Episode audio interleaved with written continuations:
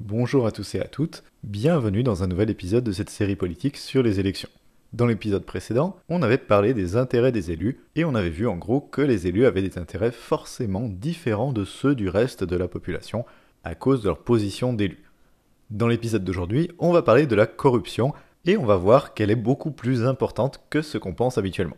Vous savez qu'on nous dit souvent que la corruption serait rare, voire exceptionnelle même, et qu'elle concernerait surtout pas toute la classe politique, mais juste quelques mauvais éléments pas représentatifs de l'ensemble, et qu'il faudrait surtout pas faire de généralité parce que ce serait démagogique. Eh bien, on va voir que c'est pas du tout le cas, et que c'est même le contraire. En fait, la corruption est absolument généralisée, et elle concerne, sinon l'ensemble de la classe politique, mais au minimum la majorité des élus, à divers degrés. Et cette corruption, elle fait que les élus sont largement dépendants et dépendantes du patronat, et complètement soumis au patronat pendant leur mandat. Alors vous inquiétez pas, hein, j'avance pas ce genre d'accusation sans preuve, et je démontrerai ça plus loin. Mais déjà, pour commencer, je voudrais faire un petit rappel vite fait sur un aspect de la dépendance des élus au patronat qu'on a déjà vu, le financement des campagnes électorales. J'en avais déjà parlé vite fait, selon le budget de votre campagne, vous avez évidemment pas du tout les mêmes chances d'être élu. Plus de budget, ça veut dire plus de matériel de propagande, hein, comme des tracts, affiches, etc., mais aussi du matériel de meilleure qualité, plusieurs pages, tracts en couleur, sur papier glacé, présentés de manière plus professionnelle, ce qui compte en fait vachement pour donner une impression de sérieux et de professionnalisme de quelqu'un capable de diriger une circonscription ou un pays. Plus de budget, ça veut dire également la possibilité de faire plus de déplacements, d'organiser des grands meetings pour donner l'impression d'un grand soutien populaire, de rembourser éventuellement les militants et militantes de leurs frais d'essence ou de leur ticket de bus quand ils vont faire votre campagne un peu partout, voire même de payer des colleurs ou colleuses d'affiches professionnelles, de payer des professionnels du marketing pour réaliser vos clips de campagne, ou même de commander des sondages d'opinion réguliers pour essayer d'orienter au mieux vos prises de parole afin de satisfaire au mieux votre base électorale et optimiser en quelque sorte vos chances d'être élu et plein d'autres trucs. Bref, si le budget de campagne ne suffit pas à lui seul à faire la victoire, il donne quand même un gros avantage dans la course électorale. Sauf que cet argent qui finance les campagnes électorales, il sort pas de nulle part, mais vient de donateurs et de donatrices privées, et ça crée déjà une dépendance des élus au patronat, parce que, évidemment, dans un système capitaliste, celles et ceux qui ont l'argent, eh bien, c'est les patrons. En France, pour le financement des partis politiques par des particuliers, on a une limite théorique de 7500 euros de dons par personne et par an pour un même parti. Sauf que cette limite a longtemps été contournable grâce à la magie des micro-partis et des transferts de fonds. Pour simplifier, plusieurs personnalités politiques du même parti pouvaient chacune créer leur micro-parti et n'importe quel donateur ou donatrice pouvait donner 7500 euros à chacun de ces micro-partis qui ensuite allaient tous reverser l'argent au parti principal. Et hop, magie, comme ça, une même personne pouvait donner plusieurs dizaines de milliers d'euros pour financer une même campagne électorale.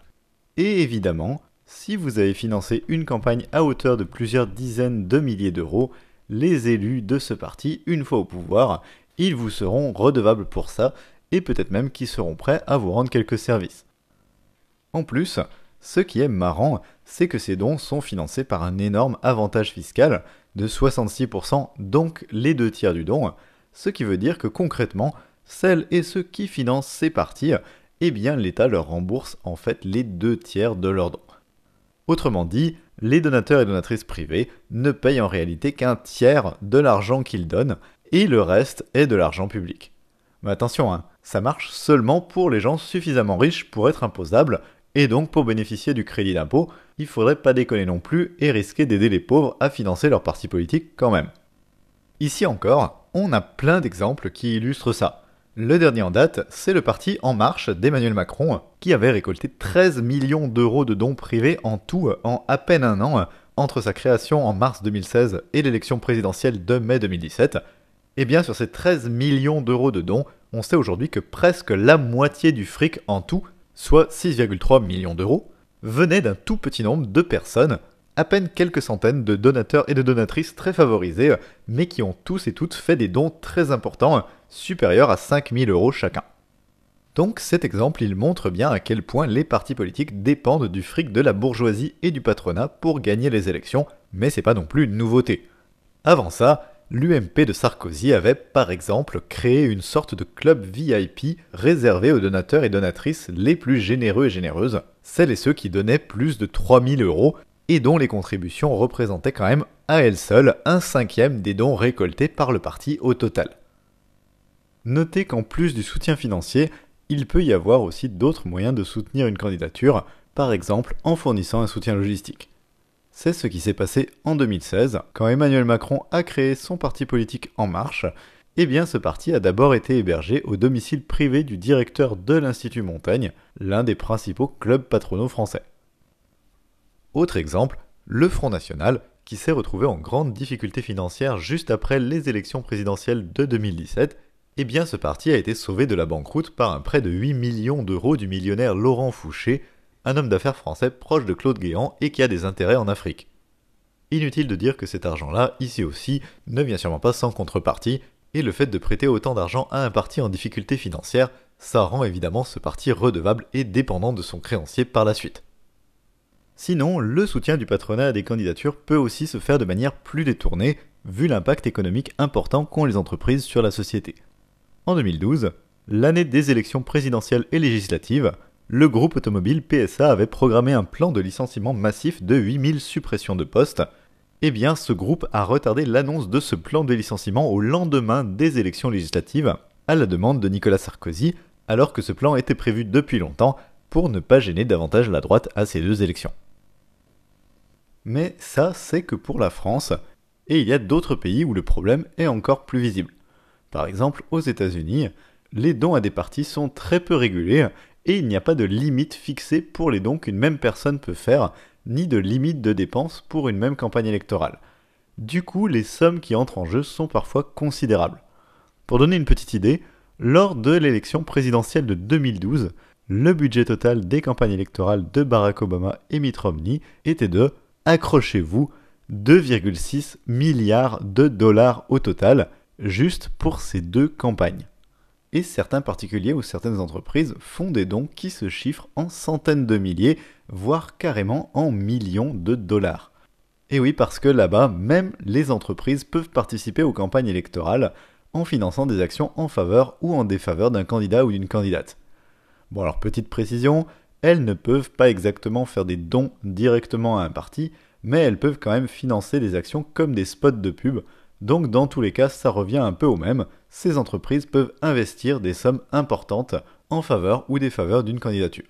Sauf que, évidemment, les entreprises, c'est des capitalistes. Leur but et leur raison d'être d'entreprise, c'est le profit, c'est de rapporter le maximum d'argent à leurs actionnaires, et ce n'est pas ni la justice, ni des idéaux ou des convictions particulières. Du coup, quand des entreprises donnent des sommes pareilles, ce n'est pas par générosité, mais c'est un calcul, c'est un investissement, ce qui veut dire qu'elles en attendent forcément un retour sur investissement, sinon ce serait juste du gaspillage d'argent. Si une entreprise donne 500 000 dollars par exemple, eh bien elle compte que cet investissement va lui rapporter plus que 500 000 dollars après l'élection. Et d'autant plus, et là c'est génial, que pas mal d'entreprises financent à la fois les deux principaux partis, c'est-à-dire qu'elles donnent de l'argent à la fois au Parti républicain et au Parti démocrate. Donc là, ça devient juste évident que c'est même pas pour influer sur le résultat de l'élection, puisque de toute façon, vu le système électoral américain, on sait par avance que c'est forcément l'un de ces deux partis qui va remporter l'élection. Donc si elle donne aux deux candidats à la fois, c'est bien pour être sûr que le vainqueur, quel qu'il soit, va leur être redevable. Et le résultat, c'est bien ça. Et c'est partout pareil que ce soit en France, aux USA ou ailleurs, c'est que, une fois au pouvoir, les élus vont forcément être redevables à leur soutien financier. D'ailleurs, j'enfonce des portes ouvertes, mais en pratique, c'est très probable, pour pas dire presque certain, que pour les plus grosses sommes, il y a toujours une négociation entre la personne qui donne l'argent et le parti qui le reçoit avant même le versement de l'argent, et que le ou la future élue va par exemple s'engager à voter telle ou telle loi en échange de cet argent quand il ou elle sera au pouvoir. Mais en plus, ce qu'il ne faut pas oublier, c'est que les élus au pouvoir, la plupart du temps, ont prévu d'être candidats ou candidates à leur propre réélection. Autrement dit, ils vont continuer d'être dépendants et dépendantes du patronat pendant l'ensemble de leur mandat, parce que leurs chances de réélection continueront largement de dépendre des mêmes choses. Pour leur prochaine campagne, donc de réélection, les élus auront encore besoin de financement et ils auront encore besoin du soutien des médias, puisque selon que les médias donneront une image plus ou moins positive de leur action au pouvoir, leurs chances de réélection seront pas du tout les mêmes. Donc non seulement les élus sont redevables au patronat pour leur élection passée, mais en plus ils continuent de dépendre à fond du patronat pendant leur mandat pour leur future réélection.